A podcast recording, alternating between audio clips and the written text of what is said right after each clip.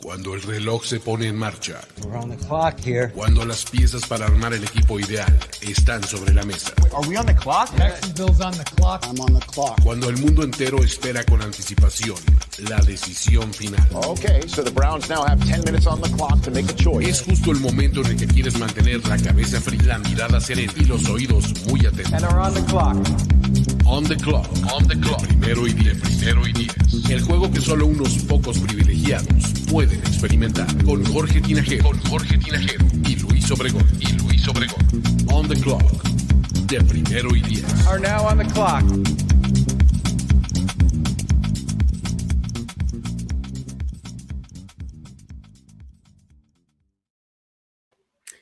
Amigos, ¿cómo están? Muy buenas noches. Bienvenidos a este espacio llamado The Clock, en donde platicamos de draft y roster building y todas las cosas que lo involucran. Mi nombre es Luis Obregón y en esta ocasión estoy acompañado, como siempre, por Jorge Tinajero y Hugo Lozano. ¿Cómo están, amigos? Todo bien por acá, ya este, listos para seguir hablando del draft. Eh, la semana pasada me salté este programa, pero bueno, ya llegamos con muchas ganas de seguir en este proceso. Razón Yo estoy muy justificada, bien ¿no? igualmente. Sí. Qué bueno, digo, ¿cómo estás? ¿Qué dices? ¿Todo en orden? Yo estoy muy bien, estoy muy, estoy muy Ya. feliz de estar con ustedes en este Eh, eh, programa. ¿Recuperado de, este, de la depresión de no tener boleto para Bad Bunny? ¿O todavía no? Recuperado. Todavía, esto va a estar latente hasta diciembre, hasta que se acabe el concierto, pero cada vez más recuperado de eso. Me voy enterando que en reventa está en más de 40 mil pesos un boleto. de Sí, esos. está más de 40 mil pesos. Y el más barato Te es 5 cae. mil. Sí. Oye, y, y, eh, luego el otro día platicaba de eso con alguien más y me decía este, que también había eh, fecha en Monterrey y demás, ¿no? Entonces, pues, no sé si en una Igual se agotó más barato ir, ¿no? Sale más barato ¿Se ir y agotó? ¿Ya comprar se agotó también? Sí, igual Ah, se agotó. puta, y Sí. bueno, qué, qué- qué- qué envidia me da este cuando me daban FOMO los, los conciertos. Me, me- me gustaba eso de mí en alguna época de mi vida. Pero bueno, todavía, todavía nunca es tarde. sí, híjole, que haya silla. Sentarme y levantarme cuando yo diga, cuando yo quiera levantarme. Eso es lo que pido ya hoy día en mi concierto. Pero bueno, ya la edad. Pero bueno, este, Ya mejor les digo yo. este eh, ustedes vinieron por plática de draft, pero se van a quedar por plática de concierto. No, no. No, no. Este, vamos a hablar de draft y, y- y de cosas este, interesantes de, de roster building. Y la verdad es que ya le vamos a entrar ya mucho más de lleno, porque ya pasó el Super Bowl, ya se acabó la temporada este, 2021 y básicamente estamos empezando con la 2022, ¿no? Entonces, eh, ya le vamos a entrar mucho más de lleno a qué necesita cada equipo, a quién nos gusta en cada posición. eh, ya platica mucho más a fondo de draft, ¿no? El día de hoy vamos a dar nuestros primeros top 5 de, de posiciones. Vamos a empezar por receptores y por tackles ofensivos. Y además vamos a atacar una división. Eh, eh, los cuatro equipos del sur de la americana. Vamos a examinarlos ahí y vamos a ver qué es lo que más les hace falta. ¿Sale? Saludos a todos los que están conectándose por acá. Muchísimas gracias por hacerlo. Ya saben que si no se han suscrito a este canal, háganlo. eh, dejen un buen like y ahorita sí vamos a empezar con la plática, amigos. Antes de empezar con todo eso, me gustaría empezar con una generalidad que es, pues ya se definió, eh, pues completo, ahora sí, el orden de la, por lo menos de la primera ronda, ¿no? Sabemos que este, no podemos saber exactamente el orden de todo el draft porque faltan los picks compensatorios, Sí. pero por lo menos de la primera ronda ya sabemos cómo está la situación, ¿no? Entonces, este, eh, digo, por acá tenemos eh, el orden y nos faltaban conocer un par, en realidad, ¿no? Eh, los Bengals estaban en el, están en el 31 y en el 32 estaban los Rams, pero pues son los Lions, este, los que se quedan con, con ese, con ese pick, ¿no, Jorge? ¿Cómo, cómo- ¿Qué anticipas así de mil pies de altura? ¿Cómo lo ves?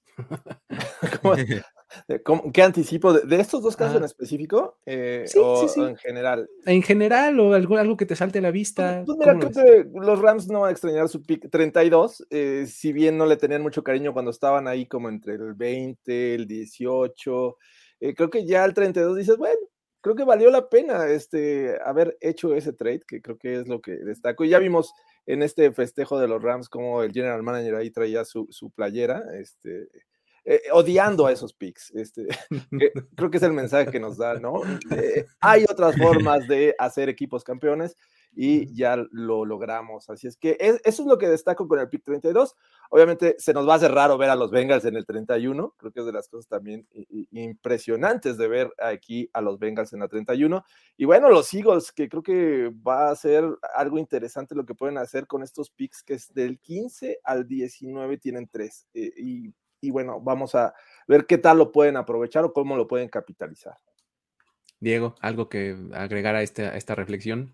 Sí, estoy de acuerdo solamente agregar de los Bengals, sobre todo creo que va a ser... Eh, se habla mucho de la narrativa de que pueden irse toda la clase con tackles y guardias, pero creo que yo, creo yo más que esa no es la manera de mejorar tu línea ofensiva eh, ahorita, ¿sabes? O sea, si quieres mejorarla cuatro, tres, cuatro años, va, pero la realidad es que los tackles y guardias de primera ronda bueno, y de, draft no son tan eficientes en su primer año como los free agents. O sea, puedes ir por un Larry Johnson, puedes ir por un, por Teron Armstead. O sea, creo que hay mejores opciones y hasta más opciones todavía en free agency y, todavía lo que para que se para que su equipo pueda ser mejor todavía ahora que en un futuro. Estoy muy de acuerdo con esa filosofía. O sea, creo que eh, uno de los, de los grandes ganadores del Super Bowl fueron los tackles de la agencia libre o los sí. ¿no? O sea, el hecho de que los Bengals hayan perdido de esa manera el Super Bowl y por esa razón y se haya visto tan exhibida la línea ofensiva a lo largo de los playoffs, como que va a hacer a todos los equipos decir, oye, a ver, vamos a ponerle pausa tantito, a ver, nuestra línea ofensiva, ¿qué tal? No vayamos a llegar al Super Bowl y seamos el tercero consecutivo en hacer el ridículo por nuestra línea ofensiva, porque ya lo hicieron los Chiefs y ahora lo hicieron los Bengals, ¿no? O sea, creo que eh, en la agencia libre salieron ganando los, los, los linieros ofensivos. Me, eh, estoy bastante de acuerdo. Además, eh, para, para, agregar con lo, que decías tú, Jorge, de, los Rams, creo que ellos presupuestaron este asunto de decir, voy a cambiar una primera ronda por Matthew Stafford, pero esa primera ronda va a ser del 25-26 en adelante. O sea, agrégale una ronda. No te voy a estar dando un jugador de primera ronda muy probablemente vas a estar tomando a un jugador que tú mismo tienes calificado como segunda ronda, ¿no? Sí. Básicamente. Sí, sí, o sea, estoy totalmente de acuerdo. Le salió a los Rams y, quedar en el 32, quedar con el Super Bowl, el campeonato, pues la verdad es que qué mejor. Prácticamente estamos hablando de un pick que incluso los Lions podrían decir, a ver, ¿quién está ahí abajo en el, segundo día este, que quiera subir este, y tomar aquí la selección? Creo que eso podrían hacer estos Lions. Entonces, Por supuesto. Los Rams están más que felices con esta situación. ¿Alguien, ¿Alguien en la segunda ronda quiere subir por un coreback o algo así para tener un quinto año de contrato? Ándale, La, opción del quinto año, claro. Sí, exacto. O sea, está, está, muy, bien, este, muy bien puesta ahí para los Lions, ¿no? Pero bueno, eh, eso es eh, en términos ya del orden final de la primera ronda, ¿no? Luego, em, vamos ahora sí a empezar a platicar de, pues, poquito de prospectos, ¿no? Está, está interesante entrar eh, ya de lleno a la plática del draft. Me gustaría empezar con los tackles ofensivos. ¿Cómo lo ven? ¿Quién, este, ¿Quieren, ¿Quieren empezarle? ¿Quieren que empiece? Si quieres, Diego, adelante, por favor. Échanos, este, tu top 5. Eh, vamos, vamos a partir del, del, este, como de la premisa que no conocemos a estos prospectos, dinos cómo se llaman, que, de qué universidad vienen y qué hacen bien y por qué están hasta arriba de nuestras preferencias para que pues emparejemos el piso, ¿no? Todos empecemos este, de, de, cero, digamos, ¿no? Venga. Venga. Mi número uno es eh, Evan Neal. Y es un poco difícil porque cada vez me enamoro más de Charles Cross y estoy casi dispuesto. si me preguntas esto después del combine, seguramente te voy a decir Charles Cross porque estoy muy convencido de que Cross va a ser el tackle número uno entrando al draft después del combine. Pero por ahora me voy a meter con Evan Neal. Y Evan Neal es un jugador que tiene lo que no puede ser entrenado en un jugador. es un jugador que es extremadamente potente, es un jugador gigante, es un jugador de 6-7, es un jugador que puede hacerte lo que tú quieras respecto al físico. O sea, creo que Evan Neal le falta técnica todavía, es un jugador que no está completamente pulido posiblemente, pero es demasiado físico, es como Mekai Beckton, un, un, proyecto demasiado parecido a Mekai Beckton. El otro jugador es Charles Cross, de Mississippi State, mi número 2, que me parece que es el mejor respecto a técnica de toda la clase. O sea, lo que puede hacerte Charles Cross no te lo puede hacer nadie más respecto a técnica. O sea, lo, lo pulido que es, está tan pulido como lo era, como lo era Tristan Wirfs, como lo era eh, Joel Bitonio, como muchos jugadores que puedes ver que están pulidos desde, desde colegial y no hay, no hay muchas cosas más que pueda hacer de su parte. Eh, contra Alabama jugó un partido increíble en 2021, tuvo eh, muchos snaps, es un jugador que vas a poder poner luego, luego y que te va a ganar siempre. Así que Cross es mi número 2. Para mí Cross puede ser el mejor combine de todos y puede llegar a, llegar a ser el número 1. 3 tengo aquí a mi que a mucha gente le gusta más que a mí. Eh, creo que todavía no está ahí arriba para mí como el número uno por su falta posiblemente como de pass pro o de protección de pase. Es para mí lo mejor respecto al juego terrestre. Creo que en un juego terrestre que le falte a un tackle izquierdo, un tackle derecho, ahí es tu, es tu chico Ikemi porque es posiblemente el mejor en juego terrestre. Cuarto, Bernard Rayman es mi chico también, de los que más me gustan. Era un tight end, es, es ahora ya un tackle muy parecido a Lane Johnson, un jugador que es demasiado físico, que tuvo un gran Senior Bowl y levantó muchas cejas ahí, así que Rayman creo que cada vez sube más. Y el quinto es Trevor Penning, que tuvo un buen Senior Bowl después, y, lo de Penning me gusta, me gusta bastante también. Perfecto. Eh, más o menos son eh, los cinco nombres sí. que, que, se van a encontrar eh, casi en todos lados, ¿no? Este, Jorge, ¿quieres aventar los tuyos? Pues están, están bastante parecidos, pero pues seguramente tendrás algo que agregar algún nombre extra, venga, por claro, favor. Claro, yo, yo Venga, tengo venga. ahí uno que, que, este, no tiene Diego y, y viceversa. Así es que aquí van mi top 5 y los voy explicando eh, poco a poco. Eh, el primero es Ikemi Kwonu, este jugador de North Carolina State, que para mi gusto es de lo más completo que hay en el sentido de, de, eh, este, bloquear para, para, abrir huecos para el juego terrestre, como también proteger. Es muy impulsivo y esto también le puede llevar a, a, tener errores. Se puede ir de largo por intentar ganarles el primer paso y dejarles abiertos ciertos huecos, pero también tiene buena recuperación, es muy atlético, tiene una buena extensión de brazos y me, me gusta mucho lo, lo, que veo en Ike Mekwonu. Lo tengo como en mi primer lugar. En segundo, Ivanil, como ya mencionaba eh, Diego, es un tipo de Alabama, es un tipo muy alto, 6'6, eh, pero también muy pesado. Y esa es una, posiblemente una de sus desventajas, este, slash ventajas, porque si estás a, a, su alcance, me parece que ya, ya este, perdiste, si eres un este, pass rusher, o si eres el que está enfrente de él, eh, suele ser muy dominante. Pero si tienes enfrente a alguien muy, muy veloz que te gane el primer paso, me parece que ahí Ivanil podría estar en problemas. Pero bueno, creo que en general me gusta lo que veo, es mucho mejor en el juego terrestre, ya lo conocerán, si es que no lo han visto, échenle un vistazo. En tercero, Charles Cross también, creo que es uno de, de, mis favoritos y por eso está en mi top 3. Charles Cross es un tipo muy atlético, eh, es ideal para este zone blocking es que hay muchos equipos que manejan y que ya estamos viendo que va a haber mucha necesidad en el zone blocking el próximo año. Podría ser una buena opción Charles Cross. Y también coincido con Diego, vamos a ver cómo se desenvuelve en el combine, porque creo que también es un jugador que puede ir para, para arriba. En cuatro, tengo a Nicolas Petit Frere de Ohio State. Es un tipo que tiene experiencia en los dos lados, tanto este tackle derecho como tackle izquierdo. Lo ha hecho bien, suele ser también dominante y, eh, y también es bastante atlético, buena extensión de brazos. Me gusta lo que veo en Nicolas Petit Frere. Y finalmente coincido con Diego, creo que Trevor Penning es alguien que ha ido para arriba, es un tipo muy versátil, muy atlético. Eh, me, gusta más la comparación eh, con Trevor Penning, eh, este, con este Lane Johnson, porque es un tipo también muy atlético y puede jugar también y tiene experiencia en el interior de la línea. Así es que esa versatilidad creo que le puede ayudar en este proceso del draft para no solamente ser considerado como tackle, sino una opción este, dual ahí en la línea ofensiva. Buenísimo. Ahí están. Los nombres son bastante parecidos también eh, en mi caso.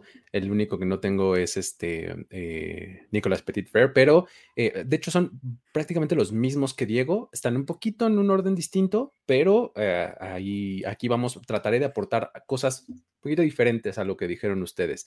Venga. La primera, eh, en primer lugar tengo a, también a Ikem Ekwonu.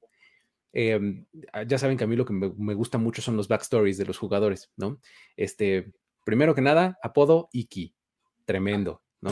Este, me encanta que le digan Iki, Iki Ekwonu, ¿no? Este, eh, eh, realmente lo que hace este, Iki es bastante, eh, digo, lo, lo, que hace mejor es, es, estar en el espacio, ¿no? Cuando lo tienes en el extremo, eh, sus, sus, sets son buenísimos, o sea, lo hace muy, muy bien. Y ah, un poco más de backstory, tiene un hermano gemelo que juega de linebacker en Notre Dame. Notre Dame. ¿Qué sí, tal? Sí, sí. ¿No? Este, es de, eh, de, ascendencia nigeriana, eh, toda su familia son atletas. Eh, entonces, Ike Mukwanu es un tipo que es súper, súper sólido, sobre todo en el espacio, insisto, ¿no? O sea, cuando tienes, cuando necesitas un tackle, este, creo que esa es la, la mejor eh, opción para protección de pase y demás, ¿no?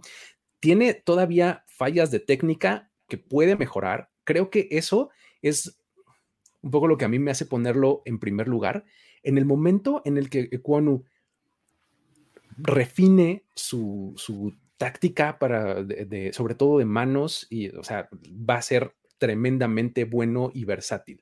La verdad sí. es que es, es, lo que más me gusta de Kwonu. Evan Neal es una mole. O sea, está tremendo. Este, él, eh, además, lo que hace, pues como ya lo decías, Jorge, cuando estás cerca de ti es, es la peor de tus pesadillas. O sea, el tipo, eh, como dicen, gana una pelea en una caseta telefónica, ¿no? Una phone booth. O sea, ahí los mete, o sea, ahí es donde golpea a todo el mundo, ¿no? Empezó como tackle derecho en Alabama. De hecho, muchas de las yardas que, que tuvo este eh, Najee Harris eh, le debe una lanita a este a Evan Neal, ¿no? Él, él, era el tackle derecho de Alabama hasta la temporada pasada y este año se pasó del lado izquierdo y lo ha hecho bastante bien.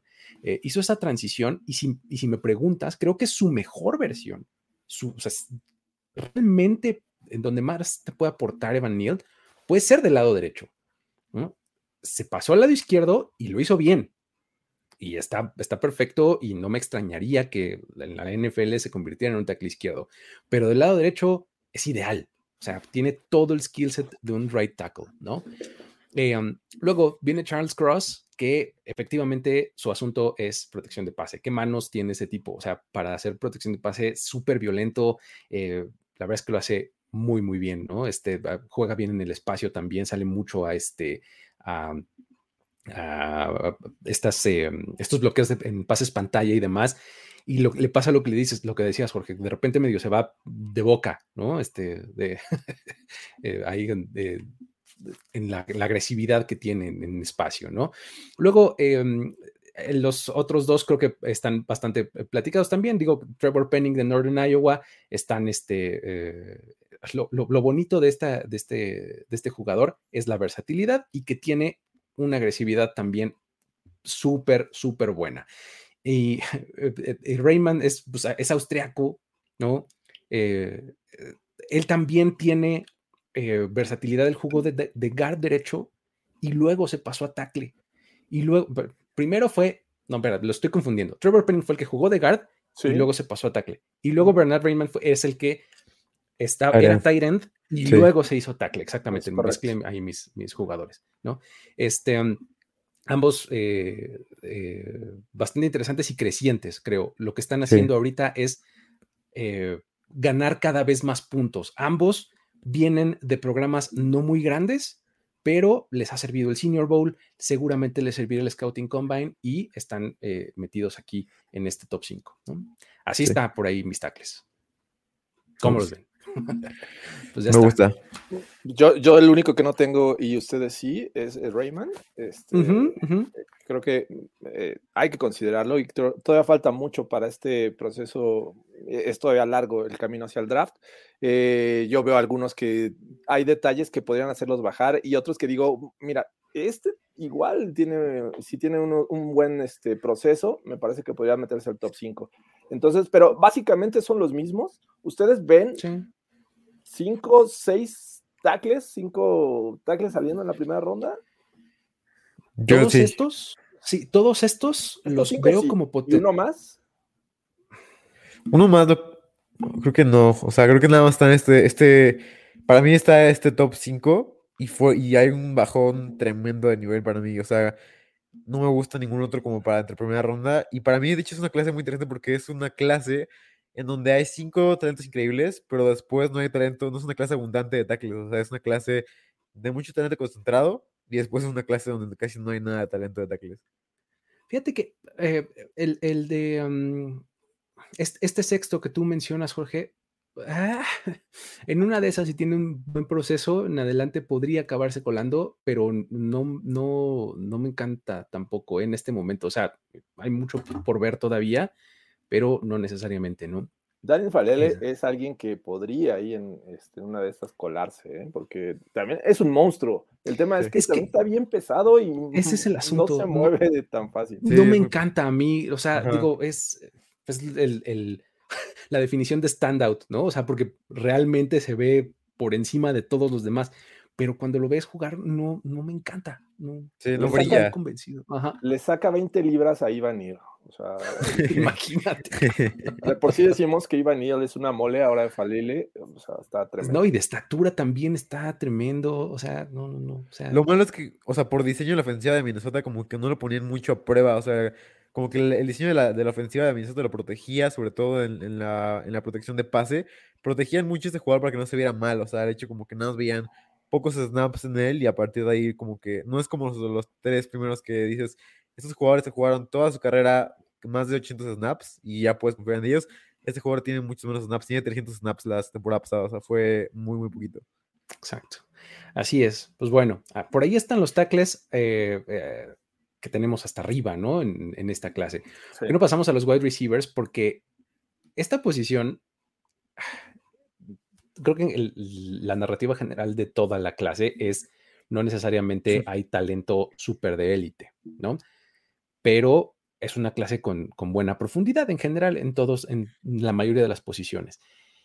La, de receptor me parece que es especialmente eh, con esa característica, ¿no? O sea, no tienes a un, o sea, no hay un Jamar Chase en esta, en esta clase, ¿no? Pero cuando llegas como por ahí del, que te gusta? 15, 16, de ahí al, no sé, 60, te encuentras todos los receptores y de todos tipos, el que más te guste, ahí sí va a ser totalmente qué es lo que quieres como equipo, ¿no? Yo creo, o sea, ¿qué necesitas de receptor? Un X dominante, un Z que complemente, un slot, un deep threat, hay de todo. Y dependiendo de eso, es lo que vas a poder tomar, ¿no? ¿Cómo, cómo ven la clase en general de receptores? Porque está bien interesante, ¿no? Sí, seguro que la clase es una clase, justamente como tú dices, una clase muy mixta, una clase en donde no hay un talento, como tú dices, espectacular, un talento que digas, este jugador es claramente el wide receiver uno de esta clase. Unos tienen a Traylon Burks, unos tienen a Drake London, unos tienen a varios jugadores, ¿no? Creo que es una clase igual también que puede ser profunda. Creo que hay varios wide receivers que pueden destacar, como Sky Moore, como, eh, o sea, incluso Wandell Robinson. Creo que hay muchos jugadores que puedes destacar en tercera, cuarta ronda y salir feliz de ese, de ese, de ese slot de wide receiver. Sky Moore, no sabes lo tentado que estuve ponerlo en top, nomás porque dije, no, me va a ver muy mal, pero, pero es uno de mis petcats, ya rápido, ¿eh? rápido se convirtió en uno de mis petcats, Sky Moore. Eh, Para mí es top 6 incluso, o sea, así yo estoy igual, igual que tú en, en, el barco de Sky Moore. Para mí es un jugador igualito a Deontay Johnson, pero bueno, ya hablaremos más adelante. sí, sí, sí, un poquito de, más de profundidad. ¿Tú cómo lo ves, Jorge, esta, esta clase en general? Me parece que son jugadores muy versátiles también, que los puedes manejar en el slot, en wide receiver 2. Incluso hay algunos que podrías ahí rascarle y encontrar un, talento de wide receiver 1, pero sí yo los veo como que complementando una ofensiva y, más lo que se está manejando actualmente, ¿no? Que eh, vimos el éxito de Cooper Cup y creo que lo vamos a ver replicado un tipo que regularmente lo ubicábamos desde el slot y saliendo a rutas profundas. Entonces veo mucho material que puede eh, replicarse que encontramos en esta generación. Y ahorita vamos a hablar de algunos casos en nuestros top 5 porque realmente hay características que dices, este bien podría ser el siguiente Divo Samuel, este podría ser el siguiente Tyreek Hill, este podría ser el... Eh, Totalmente. Y ¿eh? ofensivas que están transformando la NFL. Entonces sí va a ser bien interesante. No veo también exactamente este tipo que destaque, un gran wide receiver, pero creo que complementando ofensivas va a ser una buena clase. Sí, creo que, y fíjate, eh, mencionaste a Cooper Cup y eh, para mí es, eh, así es Sky Moore, justamente. O sea, mencionabas a, a Deontay Johnson tú, este, Diego, y no lo había pensado, también tiene esas características, pero a mí se me hace muy parecido a, Cooper Cup, tal vez por el recency bias, ¿no? O sea, como que he estado viendo mucho a Cooper Cup y, y veo a Sky Moore y digo, es que ahí está, o sea, es eso, ¿no? Pero bueno, Sí. demasiado Sky Moore y ni siquiera está en nuestro top 5. No, no lo tengo todavía. A lo mejor al final del proceso digo, Sky Moore puede salir en la primera. Sí, puede ser. Y, y, o sea, no sé, pero no, no lo vería yo en este momento, ¿no? Este, Segunda, yo creo que sí, ¿no? Segunda. sí, sí. segunda ronda está bien. Sí, sí, sí, yo creo que sí. ¿Quieres empezar, Jorge, con tus, con tus cinco mejores receptores? Venga. Me parece lo correcto. Aquí están mis cinco mejores receptores según yo. Y me voy con el producto de Alabama, que originalmente no era de ahí, era de Ohio State y después decidió cambiar, hacer una transferencia y resultó ser este, un impacto inmediato para esta universidad y me refiero a Jameson Williams. Eh, es un velocista, es un tipo que, que te puede eh, crear separación desde el inicio de la jugada y eso es algo que en la NFL actual se busca, ¿no? Que, que el, que el quarterback tenga una opción uno al primer paso que esté dando hacia atrás. Eh, y, y creo que él es una gran opción para este tipo de, de situaciones. También, gracias a su velocidad, pues te puede generar yardas después de la recepción. Es difícil de alcanzar y tiene buenas manos. Me gusta lo, lo que veo. Es un wide receiver que no es de los bajitos, mide 6'2, apenas llegando, está cerca del 1'90. Así es que puede ser un buen wide receiver número 2, así lo veo, y también tiene experiencia saliendo de- desde el slot. Eh, mi número 2 es Chris Olavi, eh, Olaf eh, de, de Ohio State. Y me parece que es de lo que he visto uno de los que tienen manos más fuertes. Aprecio mucho cuando veo un wide receiver que va casi siempre con las manos hacia el balón, a pesar de que el, este, el pase sea dirigido hacia su cuerpo, siempre va a poner primero las manos y eso lo aprecio mucho y tiene unas manos muy buenas para, para eso. Eh, es de los mejores corriendo rutas, es de lo más técnico que pueden encontrar en esta generación para correr rutas y eso le ayuda también a, crear cierta este, separación. Eh, vamos a ver cómo le va en la NFL porque ahí va a enfrentar a cornerbacks de, de mayor calidad, pero creo que eh, Chris puede hacer un buen trabajo. Me gusta lo que veo, no es eh, tan alto, mide 6'1, pero bueno, creo que es un gran wide receiver número 2. Me gusta este, Chris Olave. En número 3 tengo a Jahan Dodson. Eh, continuando con este prototipo de wide receivers que eh, son rápidos, son ágiles y pueden salir desde el slot. Eh, hace dos años vimos a KJ Hamler saliendo este, de esta misma universidad y que es un velocista y saliendo desde el slot. Es algo muy parecido que cuyas habilidades igual los pueden ocupar como una ofensiva como la de eh, Kyle Shanahan y ya vimos que también puede ser importante en el juego terrestre. Así es que Jahan Dodson, por estas características, yo lo pongo en la posición número 3. Después voy con Traylon Burks, un, un tipo que eh, tiene experiencia jugando en la posición, ha sido titular varios años, eh, suele jugar muy bien en el sideline, pero también tiene la, este, la posibilidad de ser ocupado en rutas cortas, cruzando estas famosas eh, shallow routes, las que eh, se, se, cruzan, y es un tipo muy, muy alto eh, que también puede ser un objetivo en el centro del, del, campo. Me gusta también lo que veo en Traylon Burks. Además, no es fácil taclear a Traylon Burks, ojo ahí, y, y creo que también eventualmente puede ser un buen receptor para bloquear. Y finalmente, en mi top 5 tengo a Drake London. Drake London, que, que muchos ya los visto ahí en los comentarios, eh, eh, que dicen, bien, podría ser Tyren. Es un tipo muy alto, 6'5", de la Universidad de, de, Southern California o de los Troyanos de USC. Eh, también es muy bueno en balones divididos. Eh, me recuerda mucho un poco a Chase Claypool por estas características físicas y porque en algún momento se le preguntó si podía hacer una eh, transición a la posición de Tyren ya vemos cómo Chase Claypool ha tenido un éxito inmediato con los Steelers, precisamente por eso, porque Ben Roethlisberger lo usaba mucho al pase dividido, lanzarle el pase ahí aunque estuviera cubierto y él iba por el balón y lo hace muy bien Drake London, además de que también te puede generar yardas después de la recepción. Entonces, me gusta mucho lo que veo, estos son los cinco que tengo yo como mis favoritos.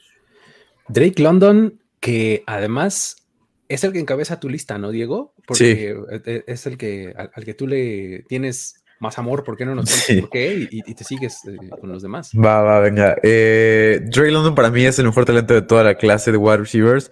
Lo que puede hacer, o sea, mucha gente está con el recency bias de, de Nikhil Harry y este jugador alto que no funcionó, pero la realidad es que Drake London y Nikhil Harry son jugadores completamente diferentes.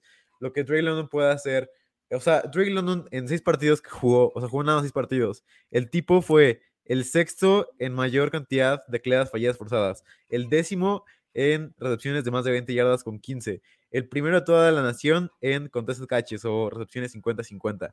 O sea, lo que Drake London puede hacer es verdaderamente increíble. De Drake London para mí voy a ser de los que más lo voy a defender.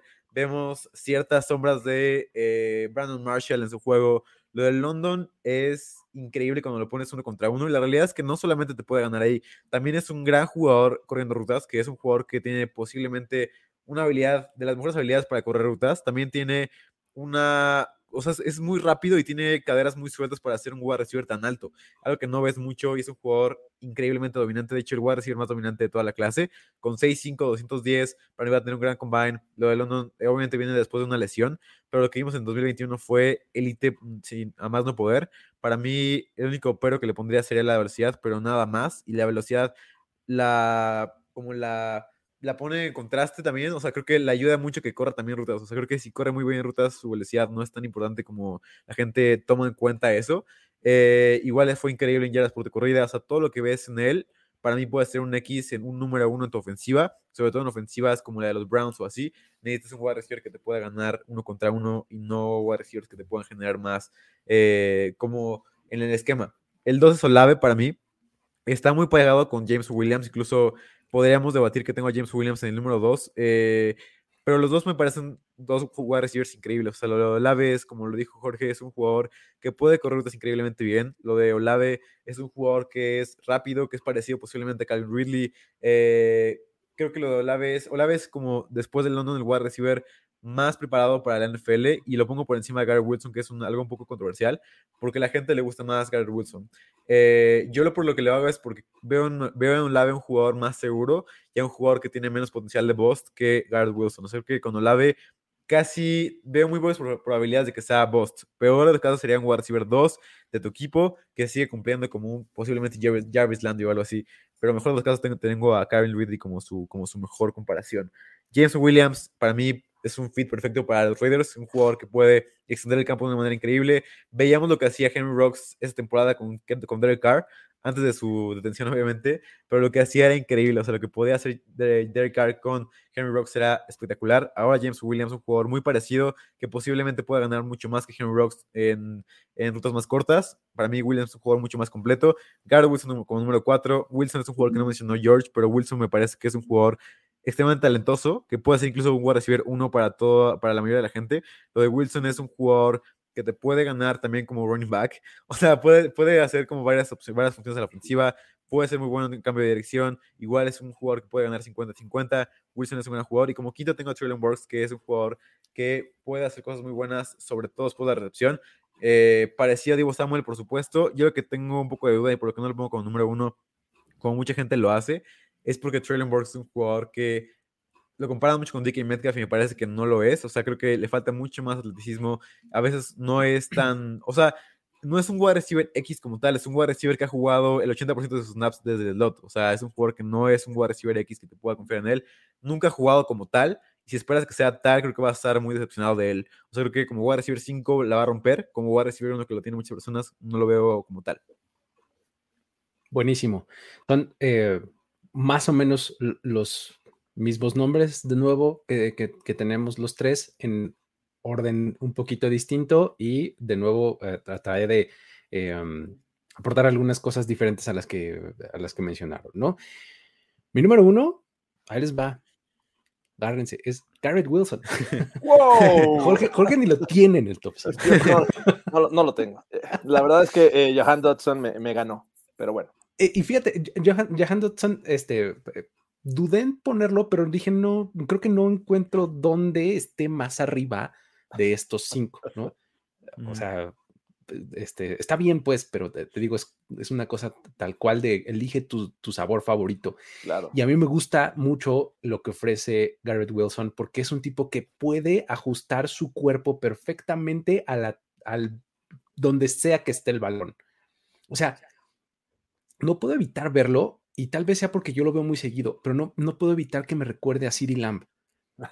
O sea, es, es, de en donde se contorsiona en el aire y de alguna manera atrapa el balón. O sea, a mí me encanta eso en un receptor. Eh, eh, y, y, además es un tipo que está abierto antes de, de, de atrapar el balón y también después, o sea, encuentra siempre un hueco, siempre va a ganar yardas después de la atrapada. Me gusta mucho, mucho lo que hace Garrett Wilhelm. Es por eso que lo tengo en este en mi primer lugar. Luego Jameson Williams de Alabama, creo que eh, pues, la velocidad mata, ¿no? Y creo que eh, muy en demanda en, en la NFL y creo, o sea, vamos, cuando ves un tipo como Tyreek Hill y el clase, la clase de impacto que puede tener, no lo estoy comparando con él, pero, o sea, hablando de velocidad específicamente, cuando ves lo que puede hacer Tyreek Hill en términos de impacto contra las defensivas rivales, piensas, pues es que necesitas alguien súper rápido que le pueda sacar la tapa a las defensivas y que te obligue a siempre tener dos safeties a 15, 20 yardas de la línea, ¿no? Y eso es lo que puede tener, lo que puede tener un equipo con, Jam- eh, con Jameson Williams. Además, con la ventaja de que no necesariamente es lo único que hace. Jameson Williams es también bastante bueno en el centro del campo y demás, ¿no? O sea, entonces creo que eh, eh, es bastante bueno lo que, lo que te puede traer a la mesa. Luego Drake London está padrísimo también, porque Sí. eh, el tipo es súper productivo, ya lo mencionabas, Diego. O sea, eh, era el receptor número uno de, de los Trojans, pero lo buscaban. O sea, termi- terminaba pas- este, partidos con 15 recepciones o algo. O sea, es una brutalidad de producción lo que tenía eh, Drake London. Y lo que llama mucho la atención es esta habilidad para ganar eh, balones divididos. Y eso se debe específicamente a que eh, prácticamente toda su vida, toda su juventud, pues fue, fue jugador de básquetbol, ¿no? El último año que estuvo en USC fue el único en donde solamente jugó fútbol americano. De ahí en fuera, todo el tiempo jugaba básquetbol y, eh, eh, y fútbol. Entonces, se le nota mucho. O sea, ves cómo el quarterback le ponía el balón arriba. O sea, ya sabía. Tú pónselo arriba y él lo va a bajar, ¿no? Y se nota mucho en esta técnica de, de salto, eh, justo como baja la tabla, casi, casi, ¿no?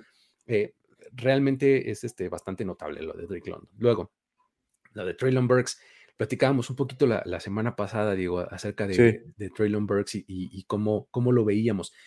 Yo tampoco lo veo como, como, como el mejor, ni, pues fíjate, no lo tengo ni en el top 3 a Traylon Burks. Ujú. Está padre lo que te puede ofrecer, es súper versátil, es un tipo que con el balón en las manos es muy peligroso, eh, está bien fuerte, ¿no? Y creo que de ahí viene la comparación con DK Metcalf. Este, Mm. Yo no tampoco le encuentro mucho más que eso a, a la comparación que, que tiene con él. Yo sí le veo más la comparación con Divo Samuel, ¿no? Pero esa comparación se puede cumplir siempre y cuando lo utilicen como tal. Exacto. ¿no? O sea, es un tipo que muy bien le puedes dar el balón en pases atrás de la línea de golpeo y va a romper tacleadas. Tiene, tiene como este extra gear, ya sabes, o sea, como que eh, empieza eh, más o menos despacito y de repente le mete el turbo y adiós, ¿no? Ya en el Ujú. alcance es- va a romper tacleadas, es, es un tipo bastante versátil, eh, está bien, es, es bastante bueno. Y Chris Olave, lo que es destacadísimo es su route running. O sea, sí es muy inteligente y es muy bueno para correr rutas. O sea, eso es lo que tiene que no lo puedo sacar del top 5 porque ese tipo de cosas funcionan, se trasladan muy bien a la NFL. O sea, cuando eres bueno para correr rutas, vas a estar abierto y en la Exacto. NFL necesitas un paso para estar abierto y ese te lo puede dar nada más el correr bien una ruta y eso es lo que hace muy bien Chris Olave, ¿no? Por ahí está mi, mi, mi top 5 de, de receptores. Creo que está, está entretenido, ¿no? O sea, ahí tenemos a, a el, este que mencionabas, a Jahan Dodson, Jorge. ¿no? Ajá. Ya mencionamos a Sky Moore, Sky Moore. ¿no? Podríamos eh, hacer un programa de puros receptores de verdad, porque Sí. hay un Igual hay varios que destacaron en el, en el, en el Senior Bowl, como el como, Chris- como Calvin Austin de, de Memphis, como también tenemos a ¿Qué tal Khalil el de- El de South, el de South Alabama, por ejemplo, se me está yendo. Tolbert. El Tolbert. Tolbert. sí. Tolbert, ese también, te- es su, creo que su pecado más grande es estar en South Alabama por, Sí. quedar, por ponerse homesick, ¿no? Así de, híjole, no me quiero ir a otro lado, quiero quedarme cerca de mi casa y se quedó en South Alabama.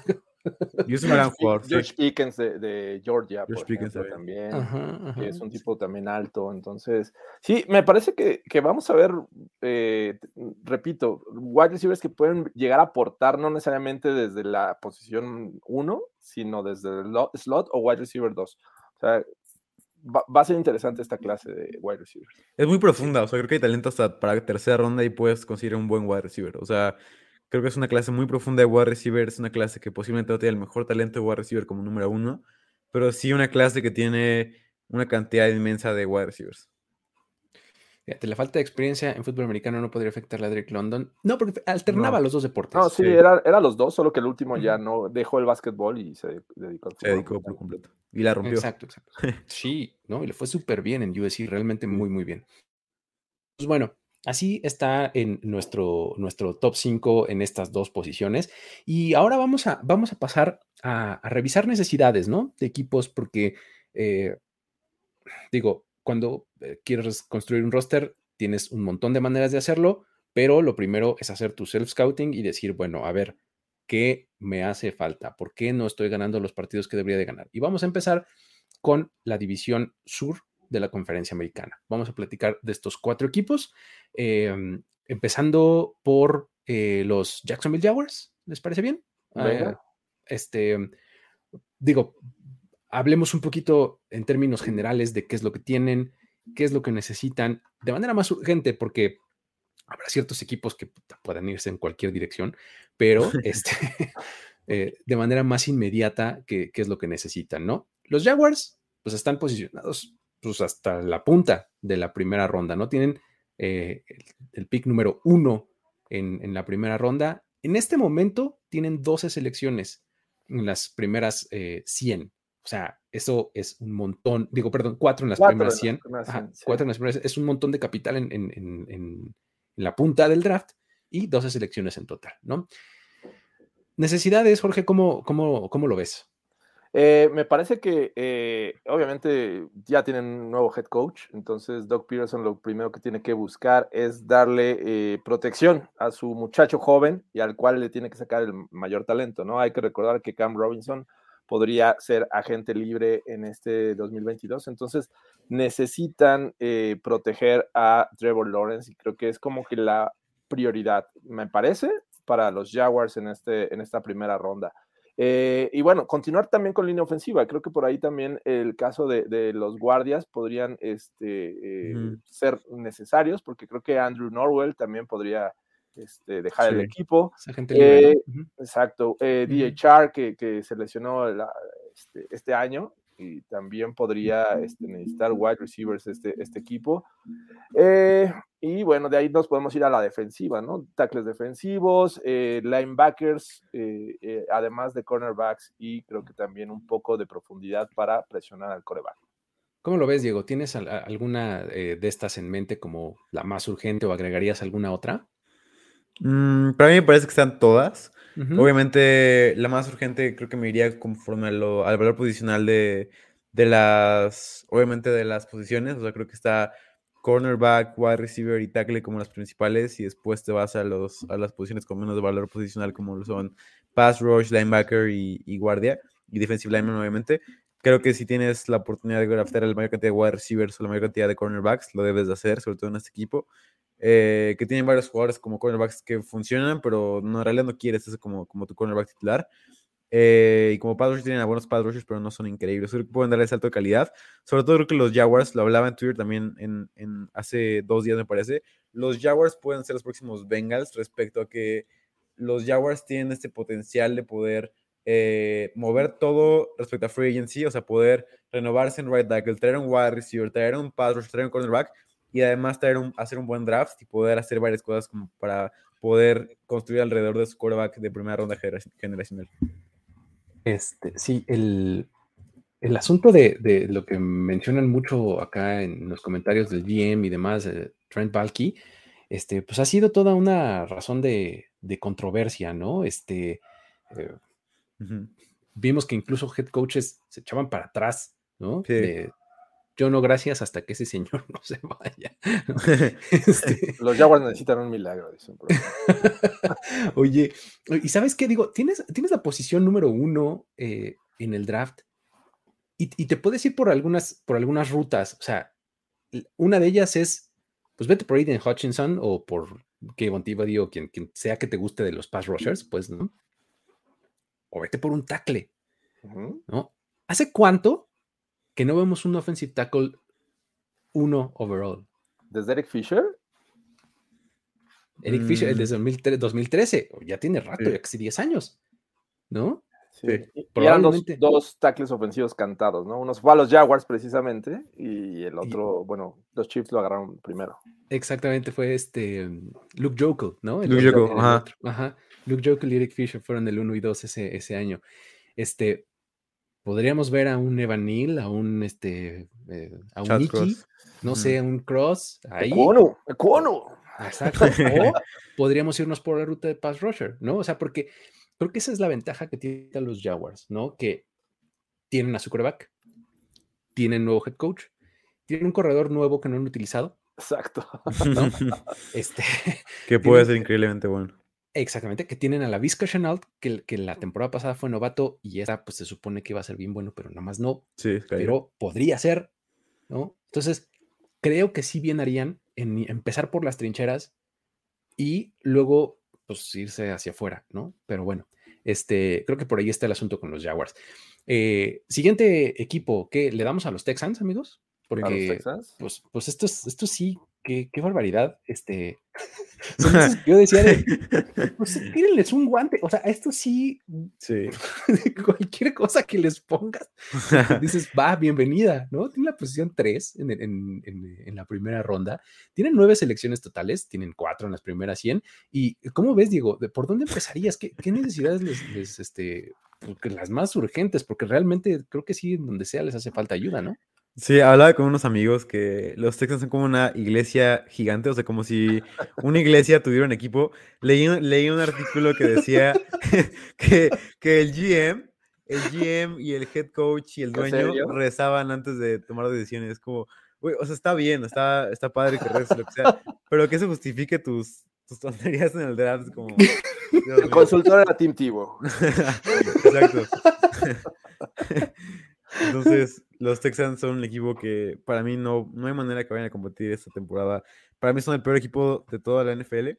eh, y su quarterback, a mí no me parece un quarterback que pueda ser tu quarterback franquicia como Davis Mills.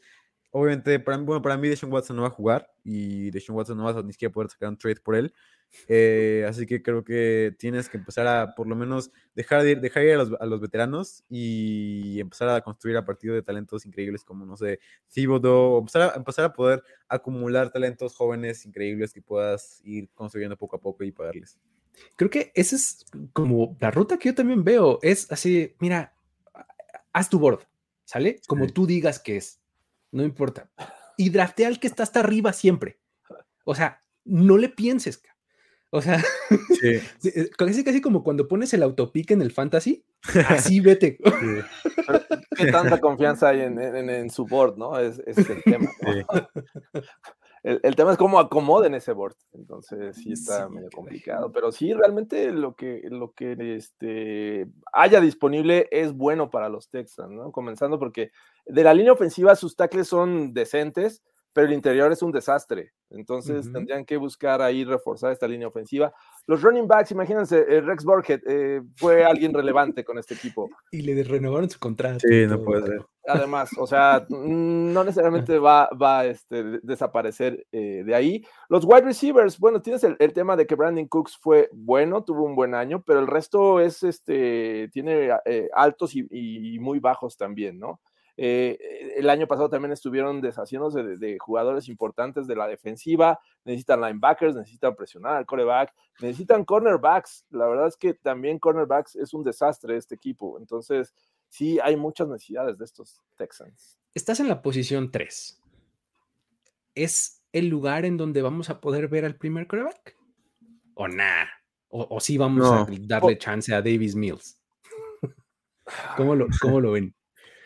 Creo que van a arrastrar un, un quarterback, pero no veo, no veo tomándolos en el top 3. En O sea, el creo que tres. después Sí, una después locura, ¿no? talento. Sí, o sea, aparte los quarterbacks de esta clase no son para tomar, a- o sea, para, no tomarías a quien te guste de quarterback por encima de, de Hamilton, Thibodeau. O sea, creo que, es lo que te digo, o sea, sería una decisión mala otra vez, que puede que, que rezando lleguen a esa conclusión, pero la realidad es que no creo que vaya, a- vaya a hacer eso.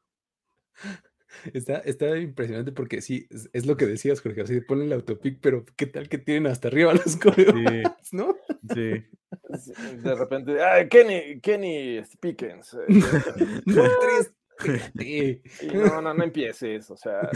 No, y, y a lo mejor, digo, en este caso, estos eh, Texans tienen nueve selecciones, pero esta tres podría ser eh, deseada si es que ellos no quieren coreback. O sea, atención, el año pasado por ahí los Niners dijeron, yo quiero esta posición, voy por coreback.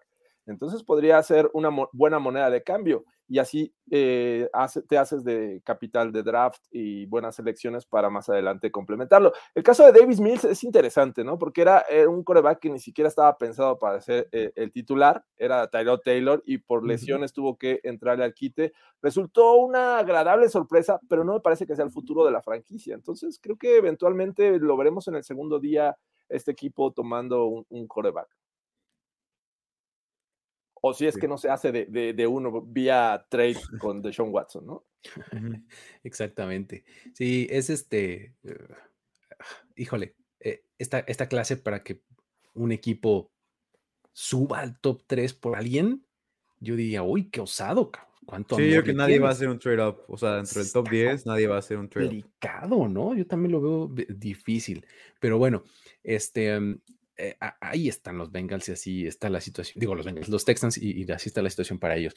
Este, luego vámonos con los otros dos equipos que sí, este, pues podríamos dedicarle un poquito más de especificidad porque fueron más relevantes la temporada pasada, ¿no? Que me dicen de los Colts Los Colts. si empezamos por el, el contexto general que tienen ahorita, es este, pues no tienen selección en la primera ronda, porque ahí está su Carson Wentz, ¿no? Ahí está su Sí. Carson Wentz, ¿no? Este, su primera selección es la 47 y eh, tienen ocho selecciones en total hasta el momento, solamente dos en el top 100. Eh, ¿Qué dirías, Jorge, que, que- que pueden hacer? Porque pues ya hemos escuchado los rumores que si Carson Wentz cortado, que si Carson Wentz cambiado, este, no tienen a Matt Eberflus en, en- en la defensiva por primera vez en varios años que los hizo tan exitosos. ¿Cómo ves? Eh, creo que lo primero que tienen que resolver, y eso porque pues, no tienen primera selección, creo que es el, lado izquierdo de su línea ofensiva, ¿no? Eh, tuvieron que este, improvisar y, por llamarlo así de alguna manera, el caso de, firmar a Eric Fisher en, en 2021. Entonces, me parece que tienen que darle prioridad a quien quiera que vaya a ser el coreback, este, porque tampoco lo veo siendo un coreback franquicia a quien vayan a tomar con su, con su selección en el número 47 ya lo veo muy lejano. Entonces, ah, vamos a ver qué, qué hacen. Tampoco veo que dentro del roster esté ese futuro coreback, ¿no? El caso de, de el que salió el año pasado de los Longhorns, este, mi muchacho que ya se me olvidó el nombre. Pero bueno, eh, Ellinger, Sam Sam Ellinger. Ellinger, eh, exacto, Sam Ellinger. Entonces, eh, me parece que tienen que darle prioridad a esta, a esta posición. Eh, hay, hay necesidades también, en el caso de wide receiver, T.Y. Hilton me parece que ya no va a ser una opción a futuro y creo que el resto tampoco como que te, espanta a las defensivas. Eh, por ahí hay que ver qué, qué hacer con el resto de, de- de, este, la línea defensiva, que creo que necesitan ayuda también. Y por ahí yo creo que un cornerback no les vendría nada mal. ¿Cómo lo ves, Diego? Sí, exacto. Yo lo veo más, yo lo veo igual. o sea, creo que es un equipo en una situación mucho mejor que obviamente de los Jaguars y los Texans. Un equipo que se quedaron casi, hasta quedaron en un partido de los playoffs. O sea, la realidad es que estuvieron cerca de lograrlo. Eh, para mí, Pay, para mí yo, yo no pondría tanto, o sea, creo que obviamente, como lo dije en el primer episodio de este, de este On The Clock, nunca es, nunca son demasiados edges. Pero creo que tienes a Pay en un jugador que me encanta y que puede ser un jugador que la puede romper esta temporada. Obviamente un wide receiver para acompañar a Pittman. eh, sobre todo un cornerback creo que sería una, una buena decisión.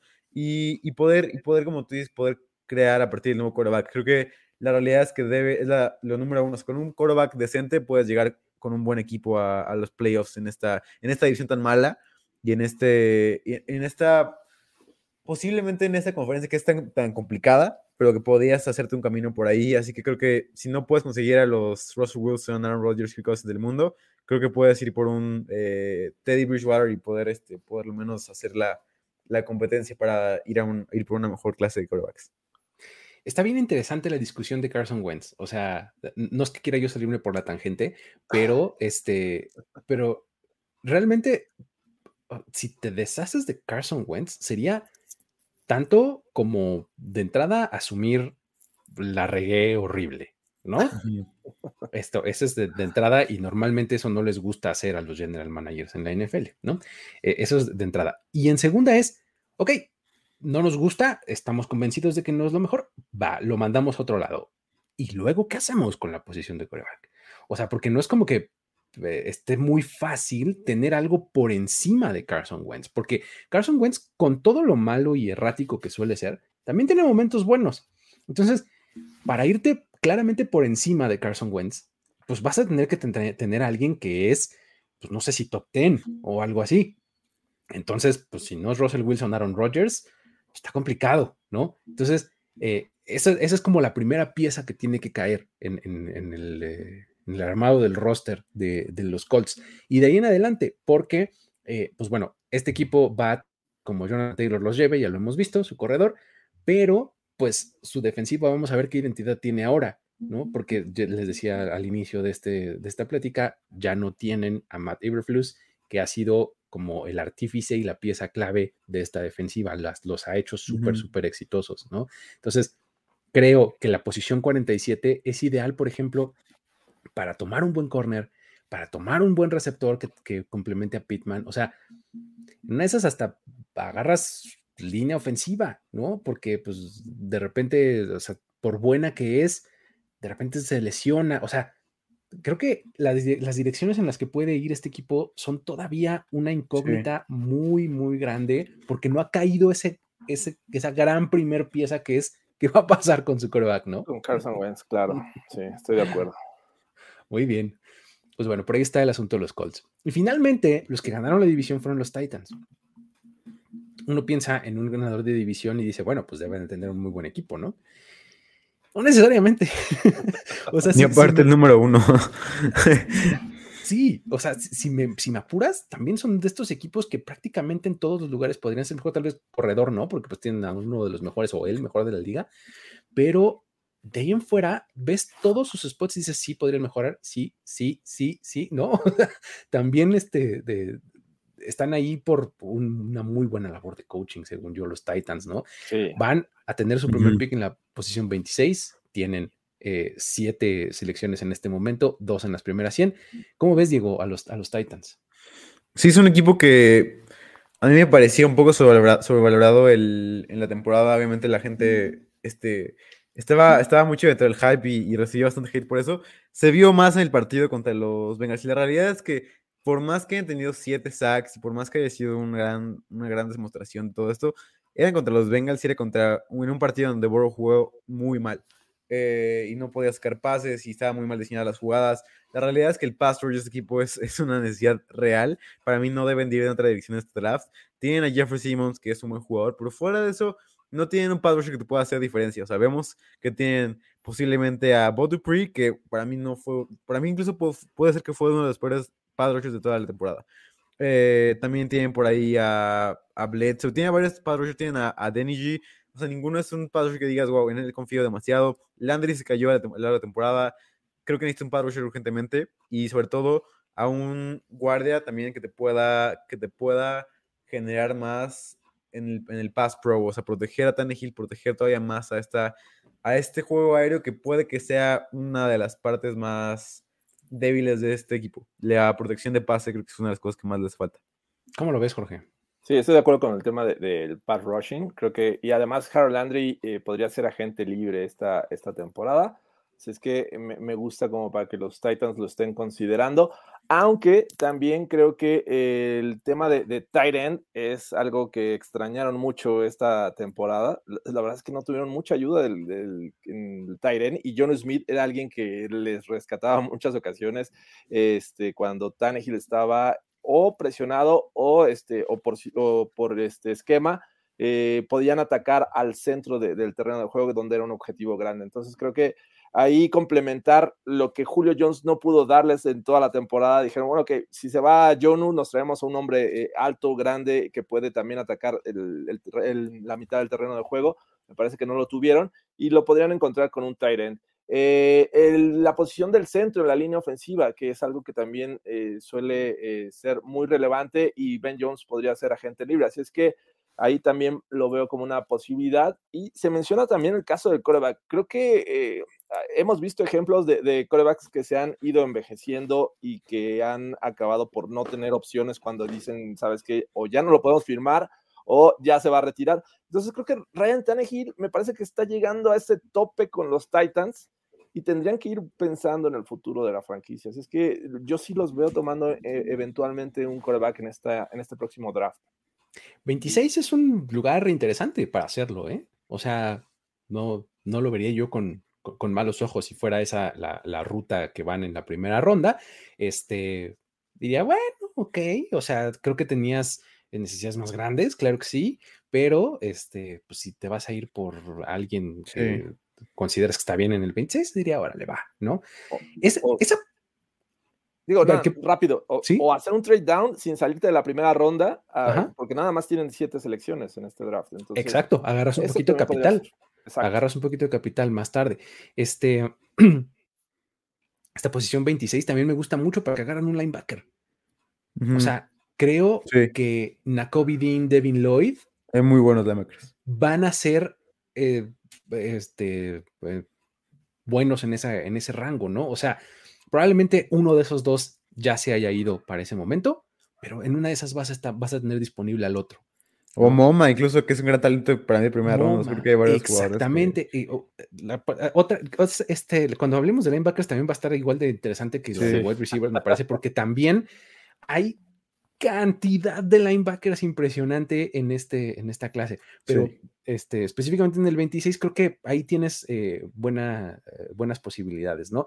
El año pasado se fueron por, por este Fairley, ¿no? Que venía de lesión y demás.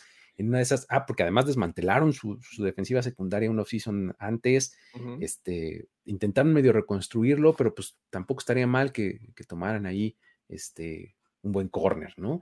Este, creo que esas son las direcciones que, creo que podrían tomar tan pronto como en la primera ronda y de ahí en adelante. Pero pues bueno, em, eh, estas son las cuatro, las cuatro, los cuatro equipos que, este, que conforman el sur de la americana. Estaremos platicando de cada una de las divisiones. Este, vamos a tratar de atacarlas como de manera un poquito más específica, tal vez la próxima semana y en otras tengamos más de una edición de On The Clock para poder entrarle bien a estas, este, estas divisiones y no atascar un programa de 16, 17, 18 cosas diferentes. este, vamos a dedicarles su espacio a cada una, ¿no? ¿Qué opinan, amigos? Me gusta. Totalmente de acuerdo. Este, pero bueno, este programa salió bastante bien entretenido por el tema de los wide receivers, tackles ofensivos, y bueno, ya empezamos a analizar necesidades. Y creo que podríamos hasta tener dos programas por semana, ¿no? En una de esas, digo, este, si, ustedes este, eh, mantienen el rating, están ahí eh, consumiendo lo que hacemos. Si lo comparten, comentan, exactamente, like. like pues nosotros encantados, ¿no? Entonces, este, básicamente ese es el, programa que tenemos eh, el día de hoy para ustedes. Les agradecemos mucho el haber estado por acá, eh, tanto en vivo como on demand, en el formato que ustedes lo consuman. Ya saben que esto también se publica en formato podcast, este, para que escuchen la conversación ahí mientras hacen el quehacer, lavan los trastes eh, o se transportan de un lado a otro, ¿no? Me, proyecté un poquito. Eh, sí, yo ya no les digo dónde lo escucho, pero bueno, hay muchos Muy bien, qué, romántico. No, no, no, ok. Exacto, sí, pero ya no quiero entrar en detalles. Muy bien, perfecto. Ya está. Pues entonces, este, pues muchísimas gracias. Eh, estaremos aquí de vuelta la próxima semana, tal vez tan pronto como el lunes. Lunes este, estaremos entrándole a, otra plática de necesidades y, otros temas. ¿Sale? Muchísimas gracias a todos. Eh, Jorge Tinejero, Diego Lozano, Luis Obregón, nos despedimos de esto. Fue On the Clock. Gracias. Nos vemos. Bye. El tiempo expiró. Tu decisión es definitiva. Pero siempre habrá una nueva oportunidad de armar un equipo ideal en On the Clock. On the Clock. De primero y de primero y diez. Con Luis Obregón. Con Luis Obregón. Jorge Tinajero. Y Jorge Tinajero. Voz en off. Antonio Semper. Antonio Semper. Una producción de finísimos podcasts para primero y diez. On the Clock.